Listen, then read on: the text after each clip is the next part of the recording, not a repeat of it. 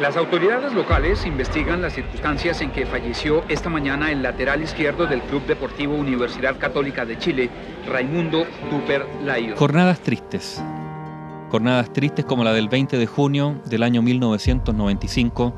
Ese día, a los 26 años, murió Raimundo Tupper Lyon, el añorado futbolista del Club Universidad Católica y seleccionado nacional, quien se lanzó desde el noveno piso de un hotel en San José de Costa Rica.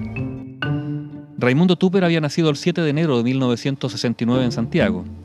Era de familia acomodada, de ascendencia británica, y en 1979, a los 10 años, llegó al Club Universidad Católica al que sus abuelos maternos habían dedicado buena parte de sus vidas. Pasó la prueba, pero no tenía permitido jugar ya que no tenía la edad necesaria para participar de manera oficial, por lo que se quedó en el club entrenando. Solo un año más tarde ingresó a las divisiones menores de la UC, teniendo como entrenador a Alberto Fuyú. Raimundo, al que apodaban Mumo, debutó a los 16 años, en 1985 frente a Cobresal. Dos años después, en 1987, participó como jugador de la selección chilena juvenil, alcanzando el cuarto lugar en el Mundial de la categoría que se disputó en nuestro país. Y ahí se hizo conocido como buena parte de ese plantel. Se consolidó como un gran jugador al año siguiente, en 1988, durante el torneo nacional. Jugó 24 de los 30 partidos y anotó 5 goles. Y tres años más tarde, en 1991, fue parte del equipo que levantó la Copa Chile. Tupper jugó 296 partidos y marcó 37 goles con los colores de la UC.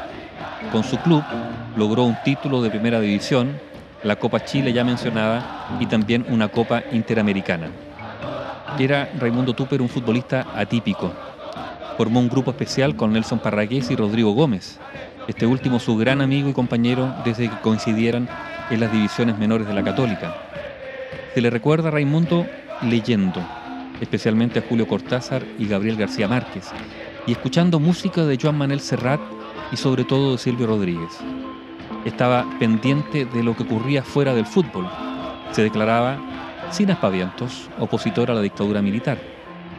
Rodrigo Gómez recordó que Raimundo era distinto, atípico en todos los sentidos, atípico en cómo jugaba, cómo pensaba y cómo sentía. Era un joven tímido y reservado. Acostumbraba a viajar a las concentraciones con volúmenes gruesos de libros, recordó su padre, y en las giras, si había tiempo libre, visitaba museos. Incluso empezó a estudiar en la universidad, pero tuvo que abandonar los estudios por falta de tiempo. A comienzos del año 1995, Raimundo Tupper era titular indiscutido en la Universidad Católica y convocado a la selección adulta. Ya era una figura muy popular, requerida por los medios de comunicación y la gente, justo cuando por el contrario él era una persona muy introvertida.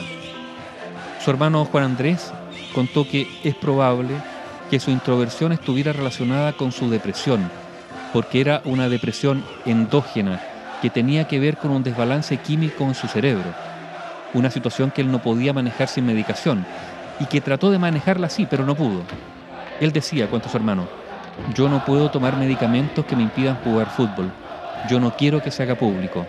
La depresión era entonces un tema tabú, así que se manejó tras las bambalinas, contó su hermano Juan Andrés.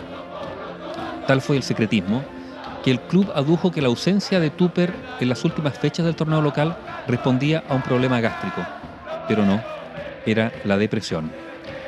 El 18 de julio de 1995, el plantel de la UC, encabezado por Manuel Pellegrini, partió a Costa Rica para enfrentar a Deportivo Saprissa en el primer compromiso de una gira por Centroamérica. Tupper, supuestamente restablecido, formó parte de esa expedición.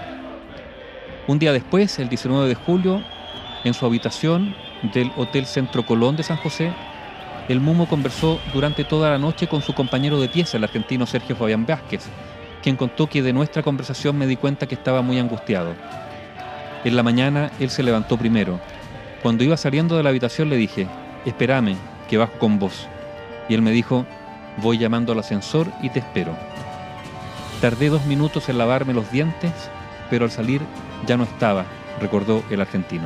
Esta persona dice que él observó hacia arriba y observó al joven que estuvo durante un minuto observando hacia diferentes lugares, eh, subió a la baranda y optó por lanzarse. A las nueve y media de la mañana de ese 20 de julio de 1995, Raimundo Tupper puso fin a su vida lanzándose al vacío desde la terraza ubicada en el noveno piso del hotel. Tenía 26 años.